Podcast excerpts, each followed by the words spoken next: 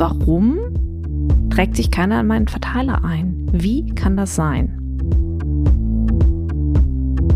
Das ist deine Aufgabe, die Menschen da draußen darauf aufmerksam zu machen, dass du ein Newsletter schreibst. Und zwar immer und immer wieder. Jedes Profil, das von dir im Internet irgendwo sichtbar ist, sollte die Menschen in dein Newsletter schicken. Menschen tragen sich dann in ein Newsletter ein, wenn für sie erkennbar ist, was sie inhaltlich erwarten können, wenn sie sich eintragen.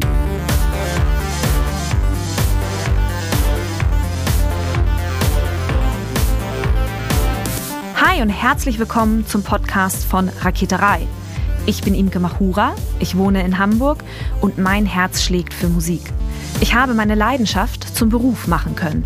Ich promote, ich bucke, ich manage ein Indie-Label. Ich bin Macherin. Ich bin eine von wenigen und ich frage mich schon lange, warum. Deswegen habe ich mich auf die Suche gemacht und ich habe Antworten gefunden. In dieser Podcast-Serie porträtiere und interviewe ich Frauen, die die Musikbranche prägen und mitgestalten.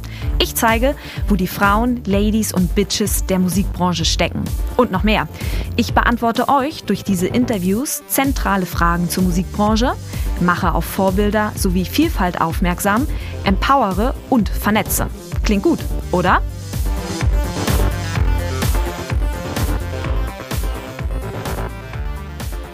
In den letzten beiden Podcast-Folgen habe ich mich sehr viel mit der Newsletter-Thematik beschäftigt und mich erreichte dahin eine Frage von einer Musikerin und diese Frage möchte ich gerne in dieser Podcast-Folge aufgreifen, denn diese Musikerin oder diese Künstlerin erzählte mir, dass sie ein Newsletter hat, auch hin und wieder einen schreibt und ihn verschickt, aber dass diese Newsletter eben von niemandem abonniert wird. In ihrem Verteiler befinden sich vor allem Freunde, Familie und Bekannte. Und dieser Frage möchte ich nachgehen. Also der Frage, warum, auch wenn ich all das mache, worüber ich in den letzten Folgen gesprochen habe, also warum trägt sich keiner in meinen Verteiler ein? Wie kann das sein? Ich möchte gerne auf drei zentrale Ansatzpunkte eingehen, die das erklären können. Denn das ist tatsächlich ein Feedback, das mich recht häufig erreicht. Und die erste Frage, die in diesem Zusammenhang beantwortet werden muss und auch die erste Frage, die ich in diesem Zusammenhang den KünstlerInnen dann auch immer stelle, ist die Frage, wissen die Menschen denn eigentlich, dass du eine Newsletter schreibst? Und damit meine ich jetzt nicht, dass du, wenn du ein Konzert spielst, auf deinen Verteiler aufmerksam machst oder dass du ein Newsletter-Formular bei dir auf der Seite eingebunden hast. Das sind zwei sehr, sehr gute Maßnahmen, aber das reicht leider nicht aus. Ich meine in diesem Zusammenhang eher, ob zum Beispiel in den sozialen Netzwerken deutlich wird, dass es dort sichtbar ist, dass du ein Newsletter schreibst. Steht es auf deiner Visitenkarte? Ist das Newsletter-Formular gut und sichtbar auf deiner Website eingebunden und nicht irgendwo in der Ecke ganz klein versteckt? Frage dich, wo sich die Menschen aufhalten, die du erreichen möchtest. Und frage dich auch, wie sich diese Menschen im Internet, also in der Online-Welt bewegen. Und genau an diesen Punkten solltest du auf deinen Newsletter hinweisen. Also, wie kann das aussehen? Wenn zum Beispiel eine lokale Tageszeitung über dich berichtet, dann kannst du davon ausgehen, dass an dem Tag, an dem der Artikel erscheint, es Menschen geben wird, die deine Website besuchen werden. Vermutlich auch mehr Menschen als sonst.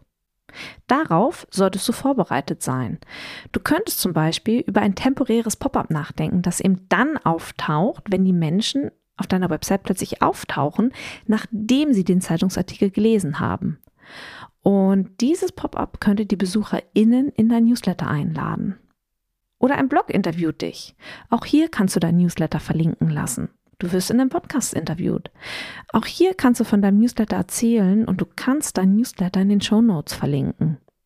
Du wirst vom Radio interviewt. Erzähl auch hier von deinem Newsletter. Ich will sagen, die Menschen da draußen, also deine Fans, machen sich einfach nicht deine Gedanken. Sie denken nicht für dich.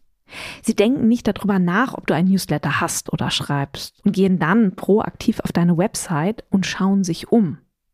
Also klar, es gibt immer diese Menschen, die das machen, aber das ist eine Minderheit. Auf die darf nicht unser gesamtes Modell aufbauen. Es ist eine Minderheit und es ist deine Aufgabe, die Menschen da draußen darauf aufmerksam zu machen, dass du ein Newsletter schreibst und zwar immer und immer wieder. Immer und immer wieder. Auch dann, wenn du den Eindruck hast, dass du es ja eigentlich schon total oft erwähnt hast. Genau dann erwähnst du es nochmal.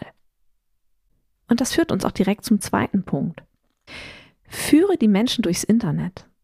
Es ist wichtig zu verinnerlichen, dass egal wo Menschen auf dich aufmerksam werden, sie inhaltlich abgeholt und weitergeleitet werden müssen. Gehe an keinem Punkt davon aus, dass die Menschen alles über dich wissen, im Hinterkopf behalten, einordnen können. Bei all dem, was im Internet so passiert, bei all dem, was du schreibst, wenn du irgendwo ein Posting absetzt. Wenn da Menschen darauf aufmerksam werden, gehe nicht von aus, dass sie das immer präsent im Kopf haben. Vor allem dann nicht, wenn sie von Plattform zu Plattform springen, weil sie gerade durchs Internet surfen. Heißt zum einen, habe zwei bis drei Sätze parat, die dich beschreiben, und diese Sätze sollten auf jeder Plattform in deinem Profil sichtbar eingebunden sein. Auch gehen die Leute nicht von den sozialen Netzwerken automatisch auf deine Website, informieren sich über dich und tragen sich dann in deinen Newsletter ein. Das ist eine Wunschvorstellung. Das passiert in der Regel nicht.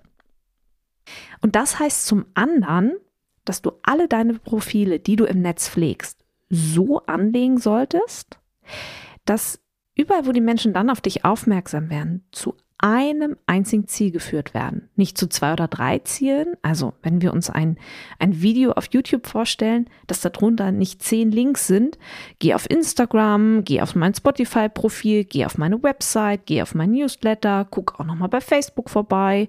Das nicht.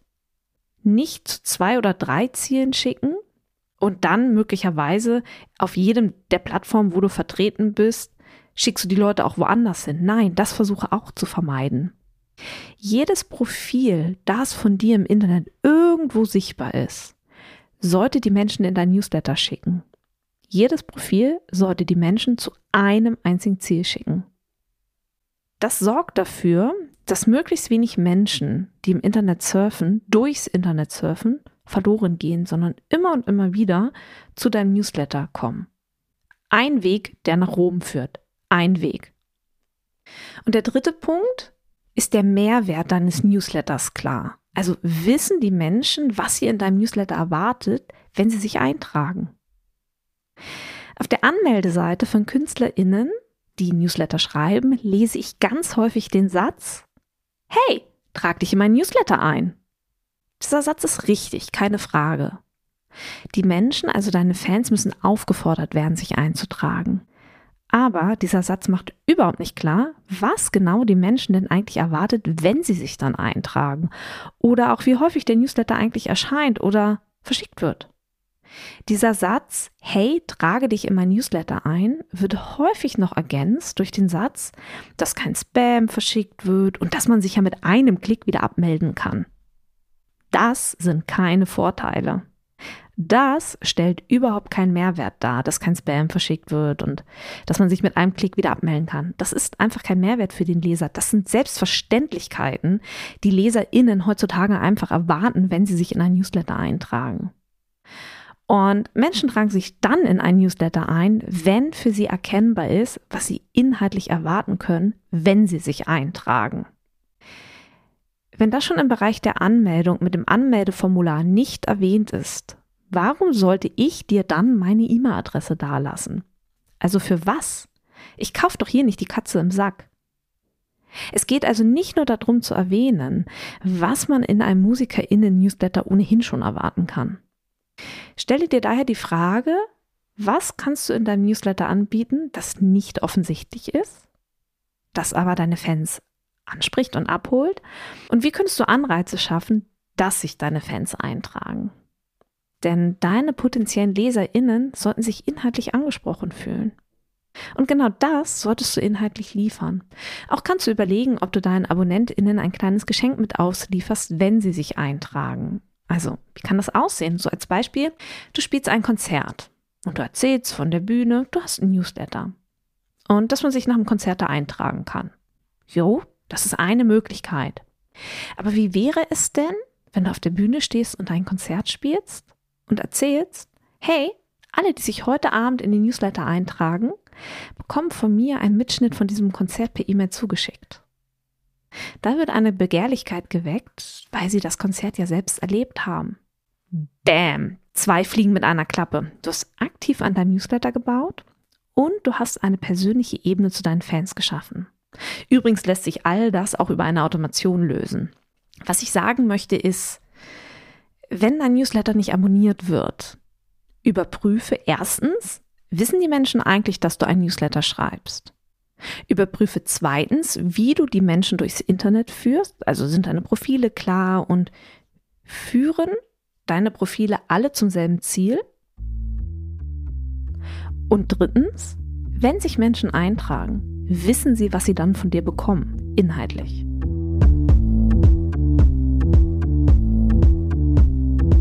Herzlichen Dank fürs Zuhören. Ich möchte zu guter Letzt noch alle Musikerinnen unter euch in die Facebook-Gruppe Raketerei Backstage einladen. Hier findet über den Podcast hinaus weiterer Austausch zu Musikbranchenthemen statt. Auch veranstalte ich in dieser Facebook-Gruppe regelmäßig Facebook Lives, in denen ich weiteren Input gebe. Hin und wieder habe ich auch Frauen aus der Musikbranche zu Gast, die uns einen Einblick in ihre Tätigkeitsbereiche geben, damit wir eben alle verstehen, wie die Musikbranche denkt und funktioniert. Die Gruppe heißt Raketerei Backstage und alle Musikerinnen unter euch sind herzlich eingeladen. Abschließend bleibt jetzt noch der Hinweis, wenn du eine Frage auf dem Herzen hast rund um das Thema Selbstvermarktung in der Musikbranche, so schicke mir deine 90-sekündige Sprachnachricht an die 0160 4395903. In diesem Sinne, bleibt mir gewogen, eure Imke.